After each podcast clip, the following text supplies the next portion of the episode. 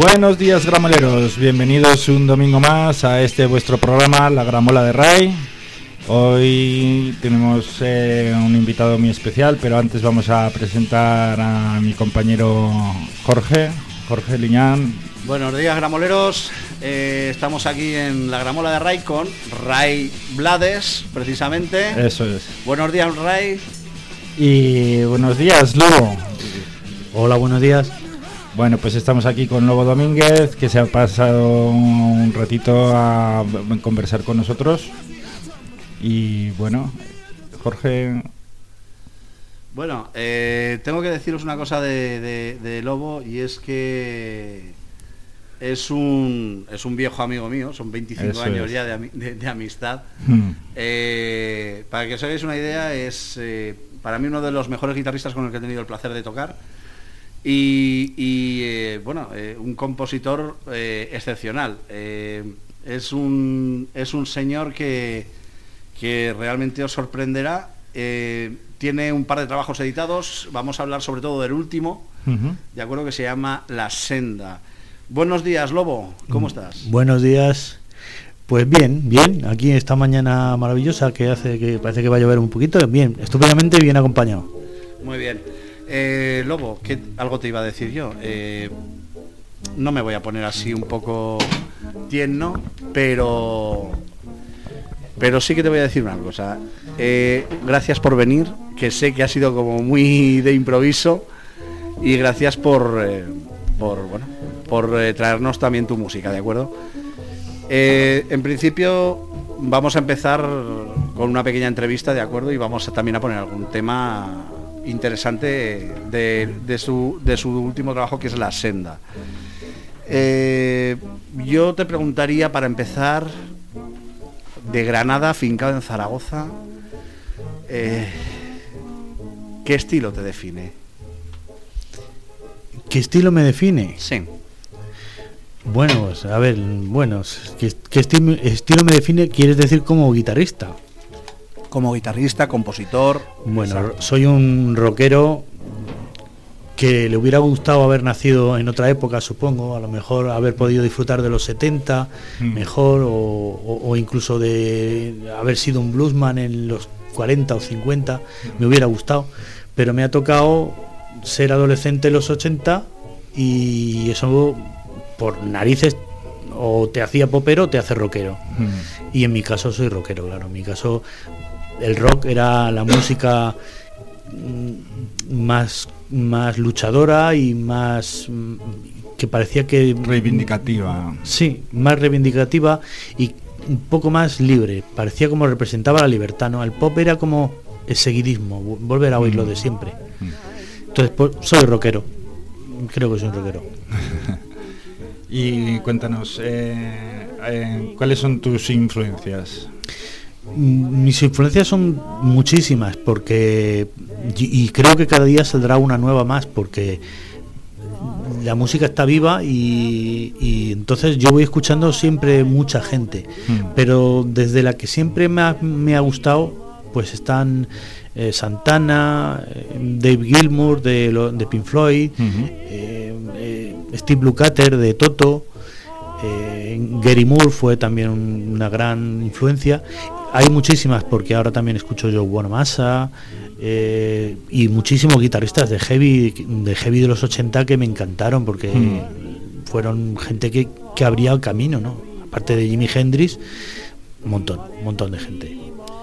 Bueno, eh, has hablado de David Gilmour como influencia. eh, yo francamente soy muy fan de Pink Floyd. Es más, ya sabes que tenemos un grupo en común eh, donde estamos trabajando ahora, Lobo y yo, que se llama The Rumble Bros. Y precisamente eh, una de las muy pocas versiones que llevamos es el Comfortably Numb de Pink Floyd. Y con vuestro permiso, pues a mí me gustaría poner, bueno, el tema que ha elegido que ha elegido eh, Lobo sí. de David Gilmour, que concretamente es Shine on Your Crazy Diamond, es un corte del Life at Pompeii, ¿de acuerdo? Y, bueno, disfrutadlo, ¿de acuerdo?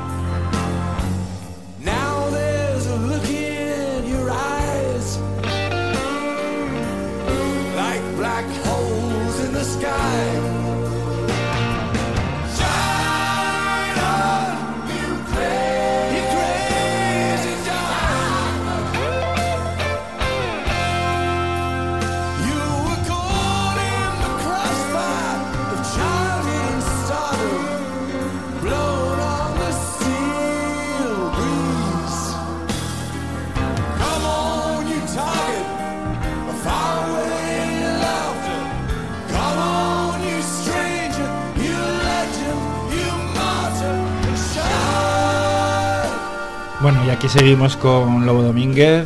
Cuéntanos, Lobo, queremos saber un poco más de ti. Eh, ¿A qué edad empezaste en estos de la música? ¿Por qué, por qué empezaste? Bueno, mira, yo soy soy músico autodidacta, o sea, no, nunca me han dado clases de música, ni de guitarra, ni nada. Aprendí a base de escuchar discos y de sacarlos yo y como no existía internet pues no tenía ningún medio para, aprender. O sea tenía que aprender de oídas como se había hecho siempre no como la, tradición típica musical de toda la vida ¿no? y empecé sobre los 14 15 años me regalaron una guitarra de feria ah, y pues con, eso empecé a tocar y pero se ve que dice mi madre que desde pequeño a los cinco por ahí. Guitarra española eléctrica. Empecé con una guitarra española. Española. Claro, lo primero que suena y lo primero que es más fácil acceder mm. y fue con lo que empecé. Luego le fui haciendo transformaciones a la guitarra, la, le puse clavijas, la volví acústica, le hice un montón de cosas. Con el tiempo le hice cosas. Sí. Y empecé a tocar por, por una necesidad, supongo, más que porque siempre tocar es una necesidad que tienes de, de, expresarte, pero no sabes cómo. Si sabes cantar, pues cantas y, ya está, no te tienes que preocupar.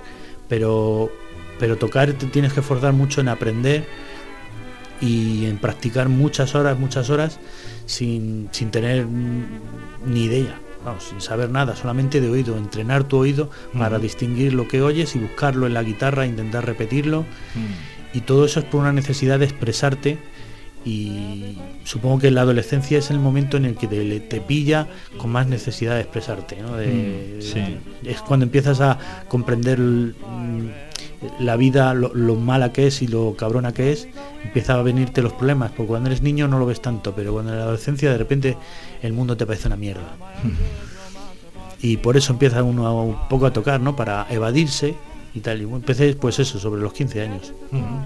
Una pregunta, Lobo. Eh, cuando te dio por tocar, eh, vale que te regalaron la guitarra, como a mí me regalaron una armónica, pero creo que mi madre no se esperaba esto.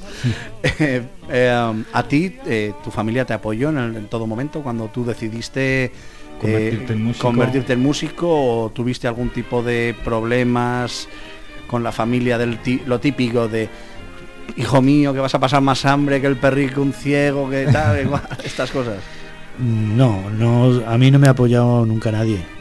Eso por descontado, vamos, que tocara en mi cuarto no molestaba porque a fin de cuentas estaba allí metido, no, me metía con nadie.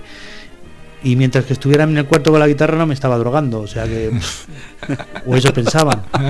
Entonces, bueno, pues vale, pues ahí está metido. Pero no, yo, yo, yo intenté estudiar música, intenté... Eh, hacer bellas artes incluso porque se ve que de crío dibujaba bien, ahora no, pero de crío por lo visto dibujaba bien.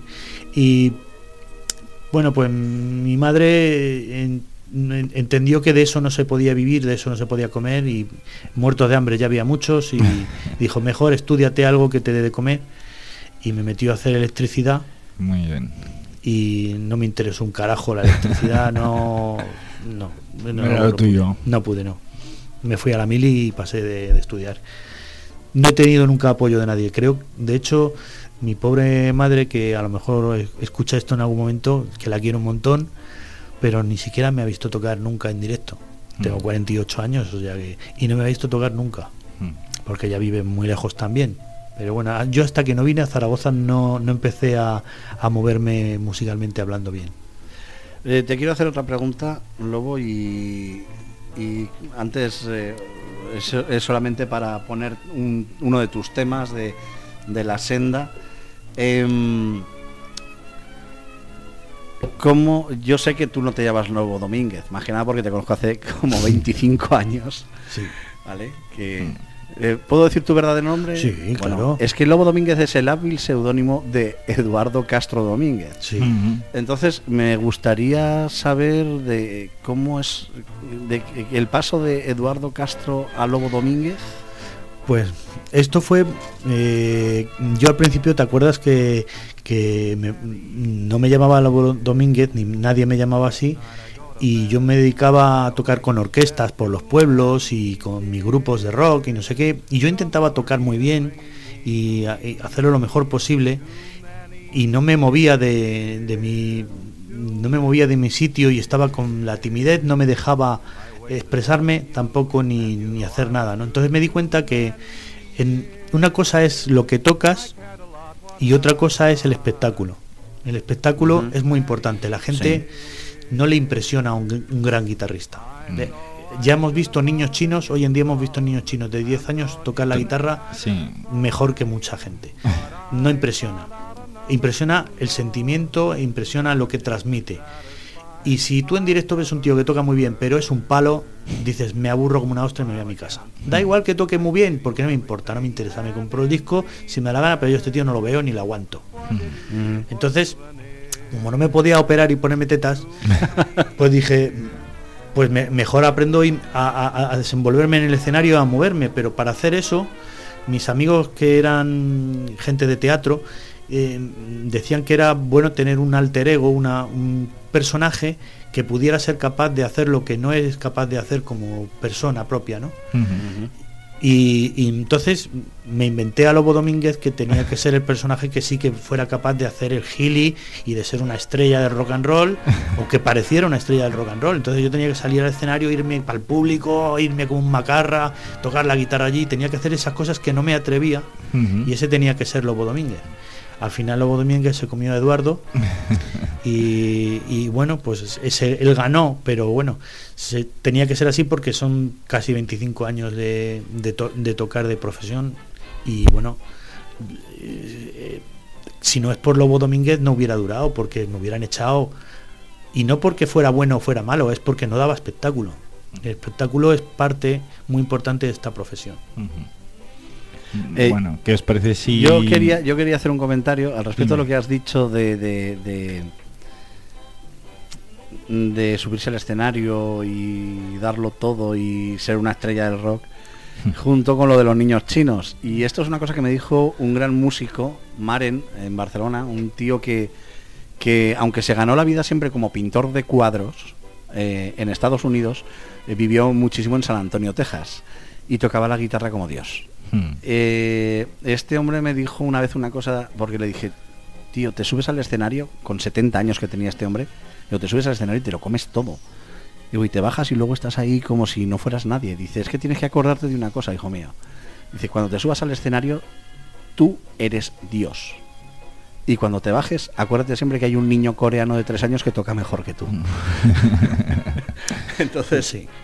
Entonces eh, es un poco la lección de humildad ¿no? de este hombre. Bueno, Ray, ibas a... Sí, pues nada, que, que si os apetece, pues escuchamos algo ya de Lobo Domínguez. No sé qué tenemos preparado, Jorge. Pues eh, concretamente tengo preparado aquí varios temas de la senda. Eh, creo que el que voy a poner primero es Bajo la piel. Eh, la verdad es que mm, yo no puedo decir que me ha sorprendido porque la verdad es que conozco la calidad de, de, de Lobo desde hace ya digo, muchísimos años y, Mm. y es más, él compone para el grupo en el que estamos ahora mismo algunos temas y francamente son tremendos. Entonces, bueno, yo lo que espero es que disfrutéis con este tema que eh, se llama Bajo la piel y es del disco La senda de Lobo Domínguez. Un momentito.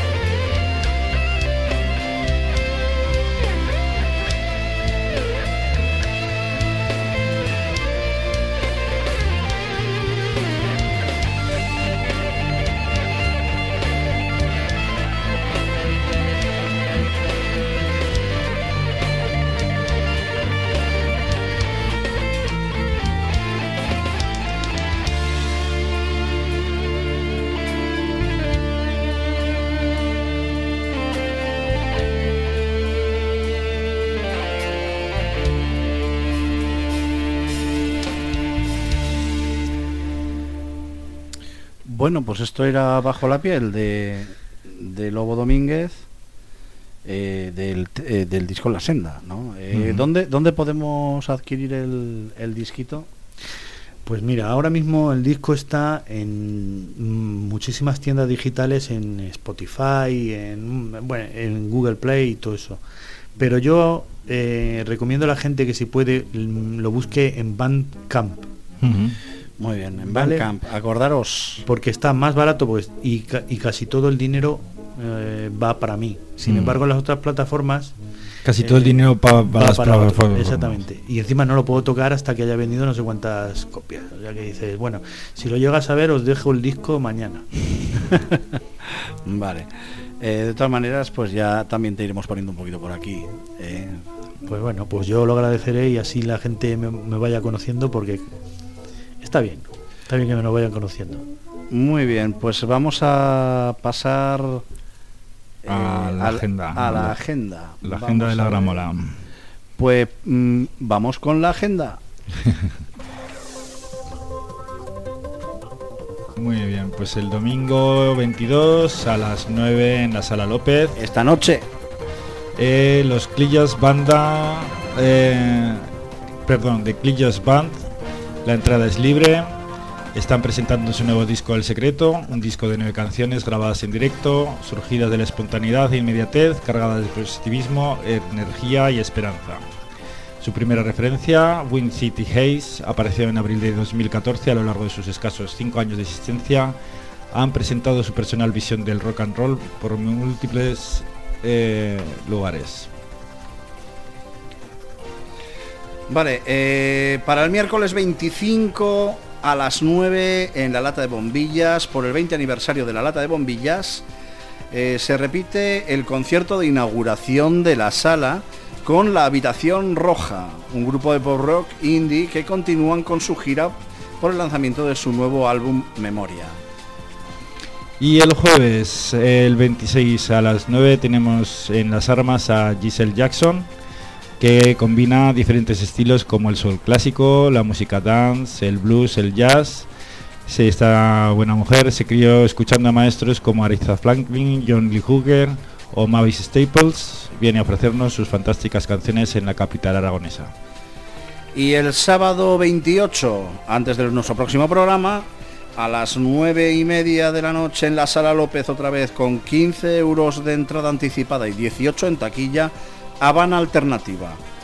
Habana Alternativa es un proyecto que surge de la alianza en 2015 mm, de un núcleo de reconocidos artistas y consagradas bandas cubanas un show en directo muy potente e interactivo que atrapa con una magia sin precedentes y en el que cada uno aporta desde su creatividad y estilo nuevos valores estéticos al pop, al rock alternativo, la canción de autor, la trova, la música caribeña y lo más autóctono de la música cubana. Y hasta aquí nuestro flash informativo, nuestra agenda. Id a los conciertos. Vale, seguimos para bingo Eso es. con Lobo Domínguez en directo. Eh, lo estamos entrevistando porque más que nada una persona que conozco hace 25 años se ha prestado a- al maltrato. ¿Eh? Hemos- lo hemos tenido que traer aquí gracias a nuestro comando de Albano Tam- Kosovares. Tampoco me habéis maltratado todavía. Espera, espera. porque más que nada sabéis lo que toca ahora, ¿no? ¿Alguien sabe lo que toca ahora? Ray, ¿qué toca ahora? Ahora toca las preguntas locas. Las preguntas locas, las preguntas locas, señora, las preguntas locas, locas, ¿para qué? Locas como esto. Empezamos, don eh, Lobo. Venga, Eh, si tú fueras un producto, ¿qué eslogan, qué eslogan te pondrías? eh, bueno, bonito y barato. Vale. La pregunta del millón, señora, ¿carne o pescado?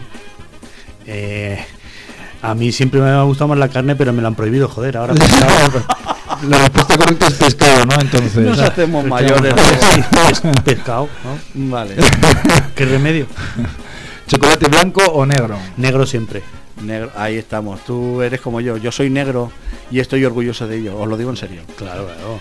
Bueno, y esta es la pregunta del millón, porque además esta es la pregunta que define si sales de aquí vivo o no. Bueno. tortilla de patata, ¿con o sin cebolla? Con cebolla, pero qué mariconada es eso de sin cebolla. Eso es para los niños, que no me pongan cebolla. ¿Y bien cuajada o un poquito...? Yo la prefiero que no esté hecha del Bien. todo. Un poquito... mm, Que no llegue a estar cruda, pero que no esté cuajada del todo. Ok. Bueno, si tuvieras que batirte en duelo, Sí. ¿qué arma elegirías? Puede ser cualquiera, ¿eh? No tiene por qué ser las clásicas pistolas. Elegir espadas, un puede jamón de ser Teruel, un chorizo cantimpalo. Un desatomizador neocrónico. No sé, yo creo que un bate de béisbol, por ejemplo. Eso es muy expeditivo. Sí, ¿eh? porque te vas dando de hostias hasta que el, el que no aguante, pues que se caiga al suelo y se joda. Y ya está. Pero tienes oportunidad, quiero decir, si te dan un golpe y lo aguantas, pues ahí puedes seguir. Pero si te pegan un tiro, no, ya no da tiempo a. No sé, no es justo eso. Vale. Yo prefiero el bate. Dime, eh, si tuvieras que elegir un apocalipsis, ¿qué apocalipsis elegirías? Yo creo que uno zombie. Apocalipsis zombie. Zombie es un clásico. Claro, pero es que claro, está metido ya en, en, en nuestra psique y luego, porque una bomba se acaba muy rápido y dices, joder, mira, sí, unas lucecitas y tal y todo el rollo, no, está bonito queda, pero pero pero no da tiempo a disfrutarlo. Sin embargo, el zombie, Apocalipsis zombie, pues en eso de que si no te mueres, pues ahí estás viendo a la peña pudrirse y hay gente que dice, joder, este tío me molaba verlo pudrirse. Ya, oye, y una, una, una pregunta, pero ¿y si lo, eh, tú te das cuenta que hay que correr? Porque los zombi- con los zombies hay que correr siempre. O corren mogollón, o son muy lentos, pero no los paras. Bueno, yo preferiría que no corrieran mucho porque yo tengo las rodillas ya también un poco y no- Pero bueno, si no, como dicen que le das un tiro o una puñalada a la cabeza, pues yo me dedicaría a eso. Ah, sí, Con el bate, a lo O mejor. con el bate, aplastar cabezas también está bien. Ahí estamos, ahí estamos. A ver que son zombies. Pues te voy a hacer una, la- una, una de las últimas preguntas. O bueno, que te la agarráis, a ver si se atreve. Con lo de la piña. No es nada complicado. ¿Te gusta o no te gusta la piña en la pizza? La piña no, venga, va, joder. la Y, piña. y ya con anchoas, Hombre, las anchoas, las anchoas De- se podían perdonar, pero es que lo joden todo también. ¿no? Tú, no, si tú no puedes, creo, no puedes echar una anchoa salada o salmuera en, en algo porque, hay porque quien dice le quita que el sabor a hay, otro. hay quien dice que el, que el sabor dulce salado, el contraste es muy bueno. Tiene que haber gente para todo en el mundo. O sea, yo, yo respeto a todo el mundo que cada uno haga con su vida lo que quiera, pero la piña es un postre, joder. a ver, yo te voy a hacer una pregunta.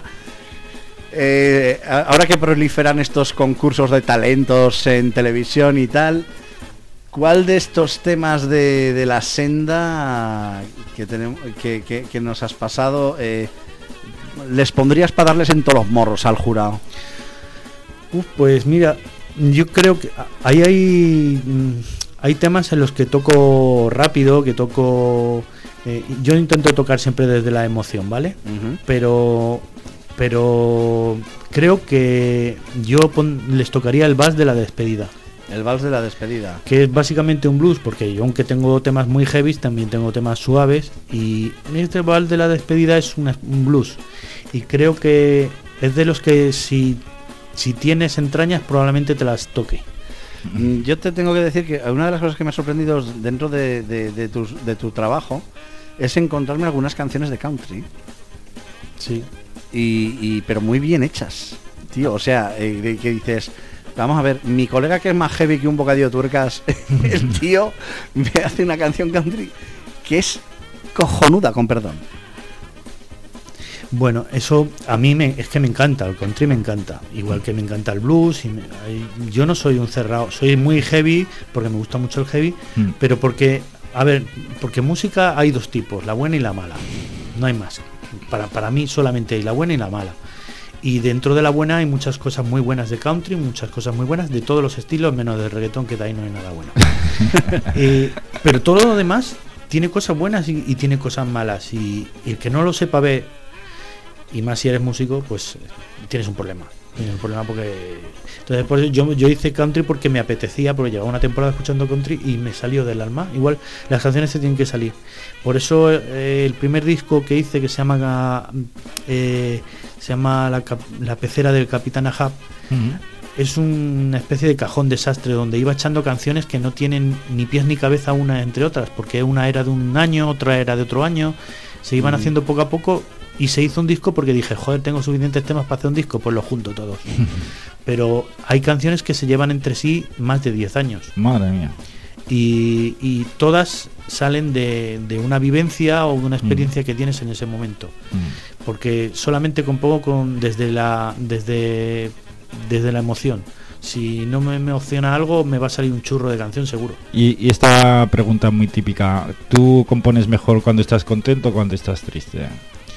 Lamentablemente cuando estoy triste Suele ser la respuesta, sí. La verdad es que ahí tengo que decir yo algo porque eh, Lobo sabe que yo eh, hago letras como churros. Y hay momentos... Nuestro calámaro personal. So- no, peor, soy bastante peor. Pero bueno, eh, volviendo al tema es que eh, ahí tengo que decir una cosa y algo que, que leí, no recuerdo de quién era, que decía que decía que el artista tiene que sufrir por, por necesidad, porque la, eh, el arte es la expresión de lo más profundo y lo más bello y lo más doloroso que tenemos dentro. Amores rotos, eh, eh, encuentros con la muerte, Mm, ese tipo de cosas. Y, sí. y yo francamente, incluso, aquí me vais a disculpar que voy a hablar un poco de mí, pero eh, yo hace unos años quemé, en un, eh, yo vivía en, en la montaña y Mm. en la chimenea quemé como seis o siete cuadernos de letras y no, no me arrepiento, pero fue, fue un- una catarsis un poco extraña porque las quemé y conforme las estaba quemando me estaba arrepintiendo. Y acto seguido, eh, a los eh, tres meses me hice un tatuaje que llevo en el hombro con una armónica y un micrófono para cada vez que me miro al espejo acordarme de qué es lo que hace que me levante por las mañanas, Mm, por mucho que me duela. mm. Bueno, y volviendo otra vez con el invitado, con Lobo, eh, tú has dicho que para uno de estos eh, eh, talent shows que ahora vamos a, vamos- estos concursos de talentos que salen en la tele tan divertidos, tan emotivos, tan hermosos, has dicho que pondrías el vals de la despedida. sí Bueno, pues señores jueces de Got Talent, de La Voz y de Periquín y, y todas estas eh, mierdas que dan por la tele, eh, esto es el vals de la despedida del disco La Senda de Lobo Domínguez.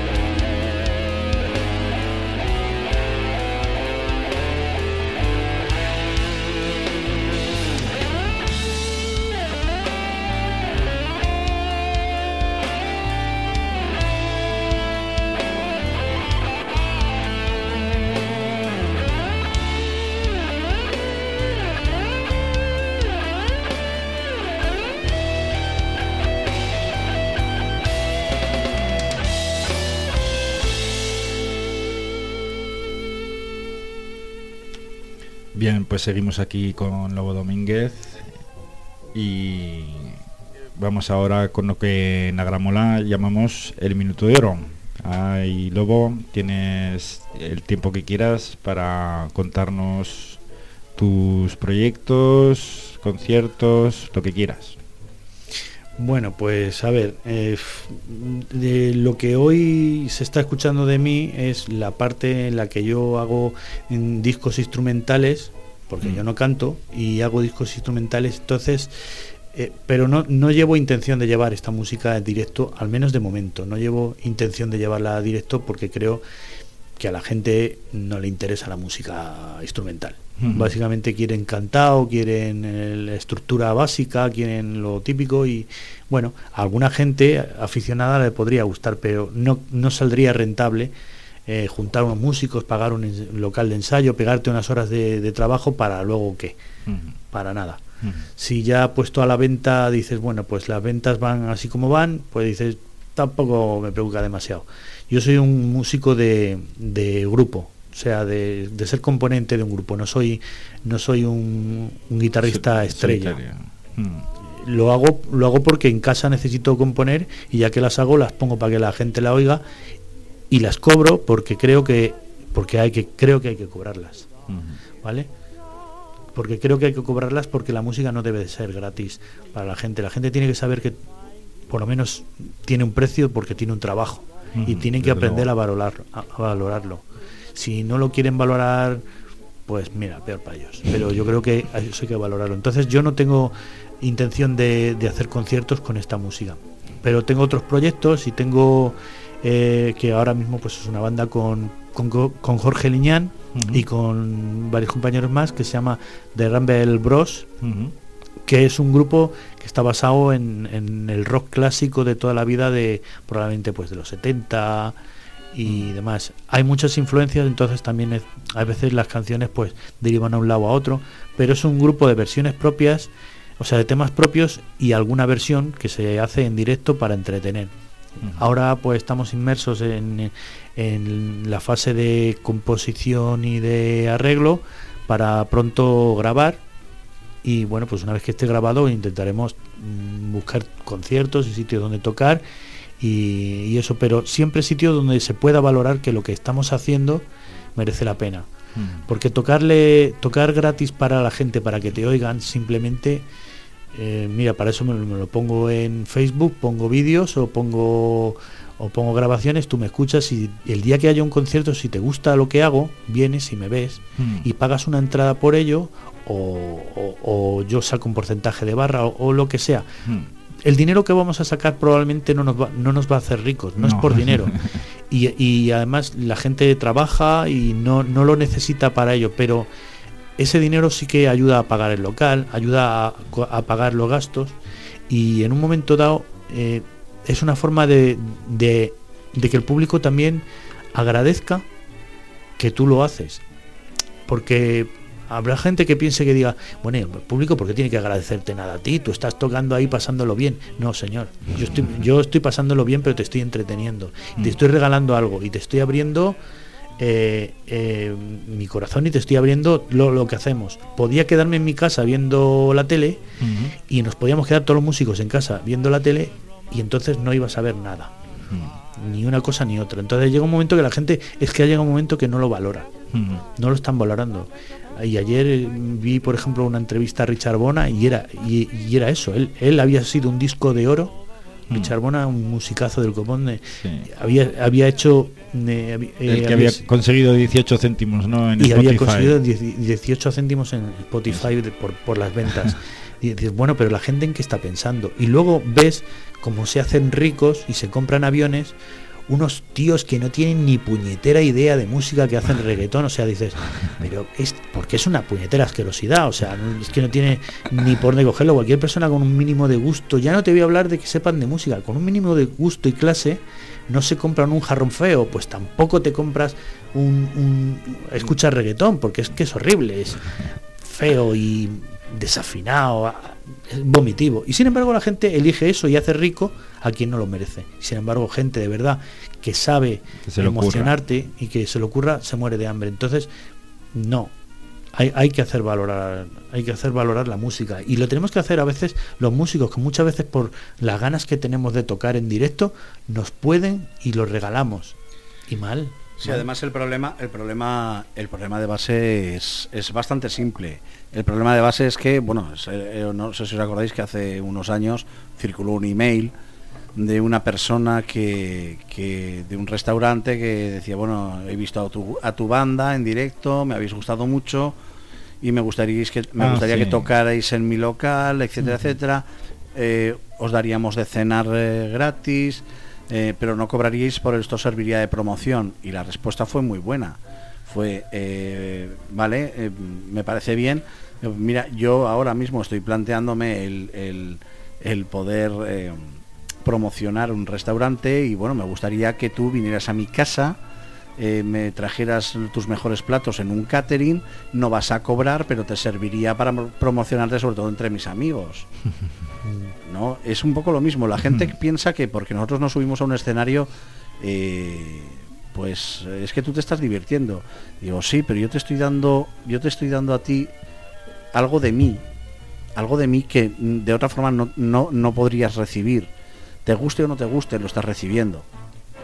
Cuesta muy poco, cuesta muy poco, porque estamos hablando de, de grupos, de bandas emergentes que a lo mejor la entrada son 5 euros. 5 cochinos euros. Cuando vas con 5 euros a cualquier lado y no te y no te compras ni una lata comida como el que dice. Hmm. es que vamos a ver es que al punto de ruindad que hemos llegado de decir no es que como el músico se lo está pasando bien que le den morcilla no perdona o sea yo para tocar la armónica yo personalmente cuando yo hago un concierto yo llevo más de mil euros en material que tengo que mantener y cuidar.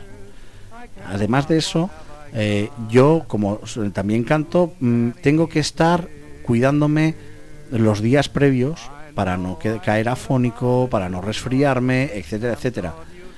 Y además, ese concierto que dura una hora y media lleva a lo mejor ocho o diez meses de ensayos leoninos, Mm. sobre todo la última semana, que es cuando más se aprieta, de ensayar todos los días con el correspondiente gasto de local, si lo, si lo alquilas por horas, con el correspondiente gasto de luz, con el correspondiente gasto personal de que esas horas de ensayo que tú estás, no estás con tu familia. Mm. ¿no? Eh, y aunque bueno, yo personalmente no tengo familia, pero, pero yo tengo la vida social de un cartujo. O sea, yo es que no salgo por ahí porque... ¿Por qué? Pues porque primero, para empezar, no tengo dinero. Segundo, porque no, no tengo alicientes por ahí. No, yo no soy de salir de marcha. Y yo prefiero irme a ensayar. Yo prefiero quedar con mis, eh, con mis compañeros de la banda y vamos a arreglar estos temas. Pero, el, el- pero eh, ah, yo lo que también quiero decir es que parte del problema, aparte de que los garitos, eh, en algunos de hecho se le cobra a los músicos por tocar, esto ya es Sí. increíble, pero ya está pasando, sí, sí, que le cobran a los músicos por tocar. Esto se arreglaba cuan- si dejáramos todos de tocar. Incluso los Mm. que los que viven de otra cosa, porque las personas que no viven de la música son las que de verdad se pueden permitir no tocar o tocar, porque ellos no viven de eso. Mm. Sin embargo, el que vive de la música, si deja de tocar, no come. Pero deberíamos de dejar de tocar, aunque solo fuera un mes, para que la gente supiera y pudiera empezar a valorar, porque no lo valoran, no valoran suficiente lo, la- lo que ellos necesitan la música. La tienen todo el día sonando. En- desde el telediario a, a- a la peluquería, eh, a- todo el día están escuchando música. Todo el día estamos escuchando música todos. Y sin embargo la gente no, no percibe por eso gran cosa. Y luego la gente de los garitos, yo entiendo que, que bueno, que, que- a lo mejor no pueden estar pagando un dineral a, a la gente que va a tocar, pues porque el, garito a lo mejor no lo gana. Pero si no lo ganas, pues entonces hay que instaurar una, una medida de- de- de se cobra entrada y ya está. Habrá sitios que dirán, bueno, pues es que para mí no me sale rentable, pero si pongo una entrada no, no me viene Yo, nadie. a mí hay una política que he visto aquí, eh, me vais a disculpar, voy a hacer un poco publicidad de la sala, pero me parece muy bien, que es rock and blues. Mm. En el rock and blues tú vas a tocar y a ti te pagan. Mm. Pero lo curioso es que cuando tú entras al concierto la entrada es libre, pero te cobran más por las copas. Y eso me parece fantástico. Porque la gente no tiene, no tiene la, eh, la conciencia de estar, de estar eh, pagando un concierto pero lo están pagando. El problema de base es que eh, eh, creo que habría que hacer conscientes a la gente de que el concierto, la gente que está en un concierto, está trabajando y hay que pagar el trabajo. O tú llamas al fontanero y le dices, oye, tío, vente el sábado a las a las 12 de la noche eh, a arreglarme que tengo un pedazo de gotera de la hostia que es una, una fuga en una tubería. Eh, te va a decir, vale, pero ya sabes lo que vas a pagar, ¿no? Vas a pagar la urgencia, vas a pagar la nocturnidad, vas a pagar una- eh, el trabajo, más los materiales, etcétera, etcétera. Pero sobre todo le pagas porque él sabe hacerlo y tú Exactamente, exactamente. Esto es como un vídeo que vi hace poco eh, de un trozo de una película de Tony LeBlanc, que no recuerdo Sí. cómo se titula, que está Tony- eh, están unos señores con un coche averiado en una calle de Madrid y aparece Tony LeBlanc en Vespa y dice, y dice, ¿qué les pasa? Dice, no, pues es que no arranca el coche. A ver, un momento, saca el tío un atornillador, aprieta el tornillo y, oh, el coche arranca. Dice, oh, maravilloso. ¿Qué le debo? Dice, son 20 duros. Dice, hombre, 20 duros por apretar un tornillo. Dice, no, apretar el tornillo es gratis, pero que yo sepa qué tornillo había que apretar es lo que te estoy cobrando. Y me parece absolutamente genial. Y eso es así. Y además pasa con otros gremios, lo que no entiendo es por qué no pasa con la música. Mm. Bueno, eh, yo te digo una cosa, yo también soy informático y yo estoy hasta los cojones de que compañeros míos de piso, eh, amigos, etcétera, me digan, oye, arréglame el ordenador. Bueno, pues ya si eso te invito a unas cervezas. Digo, tío, yo como de esto, ¿sabes? Y sabiendo que estoy en paro, ¿por qué no me pagas mi trabajo? Pues te he arreglado el ordenador, no sé. No te voy a cobrar lo que a lo mejor cobro eh, cobra una tienda, pero algo, te algo tendré que cobrar, no Pues, lo sé. ¿eh? pues te aconsejo que directamente cuando alguien te haga algo así, dices, déjame el ordenador y te lo presupuesto. Y se acabó la tontería. Sí. Por, si quiere que se lo arregle, se lo presupuestas. Así de sencillo, nada más. Claro. Sea amigo o no. Seguro Sí, que sí, él no trabajaría para ti gratis. No, seguramente no. bueno, vamos a poner un, temita de lobo, ¿vale? Y yo personalmente es un tema que, que bueno, el título ya lo dice todo. Eh, sangre de rock and roll. Madre mía. Madre mía, ¿qué será esto? Sangre de rock and roll del disco La Senda de Lobo Domínguez. Vamos para allá.